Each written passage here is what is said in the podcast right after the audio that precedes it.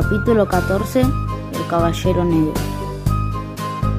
La banda regresaba lentamente al refugio del bosque. Robin Hood cabalgaba junto a Will Scarlet, que había sido duramente golpeado por los hombres del sheriff para obligarlo a que revelara el escondite de la banda del bosque.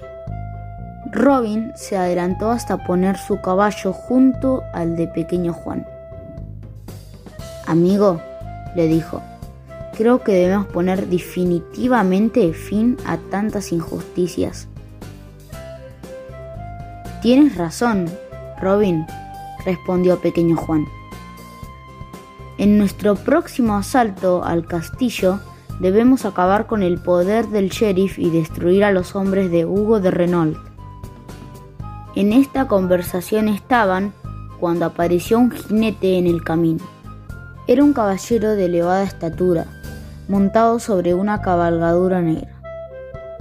El escudo no tenía insignia alguna que permitiera identificarlo, y la visera cubría su rostro. ¿Por qué andáis por el bosque, caballero? preguntó Robin. Ando por donde me dé la gana, respondió el caballero, y su voz sonó muy profundo a través de la visera. ¿Busca tal vez el castillo de los amigos del príncipe Juan? indagó Robin señalando hacia la fortaleza del sheriff. Los asuntos del príncipe Juan tienen mucho que ver conmigo, replicó el otro. Entonces, dirigíos hacia allí y tendremos oportunidad de matarte junto con todos ellos cuando destruyamos el castillo. ¿Por qué os proponéis atacar el castillo? dijo pensativo el caballero no prestando oídos al tono amenazante de Robin. Por muchas razones que siendo vos el amigo del príncipe Juan, no tenéis por qué oír, explicó el jefe de la banda. No he dicho que fuera el amigo del príncipe Juan, repuso el caballero. Si existen motivos para atacar el castillo, os ayudaré. Hay motivos de sobra, dijo Robin Hood.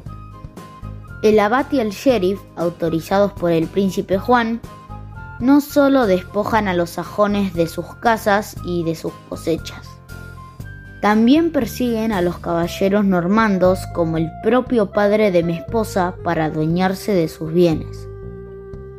El caballero desmontó en ese momento y levantó la visera dejando el yelmo bajo de tal modo que no se pudiera ver su rostro.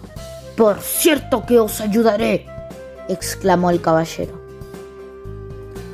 Es tiempo de que estos ladrones reciban una lección. Al escuchar el sonido de la voz del caballero, uno de los prisioneros que había sido liberado por Robin Hood de los calabozos del castillo se adelantó unos pasos para observarlo de frente. Se podía ver la mirada atónita del hombre que cayó de pronto sobre su rodilla ante la ergida figura del caballero. Majestad, musitó el hombre.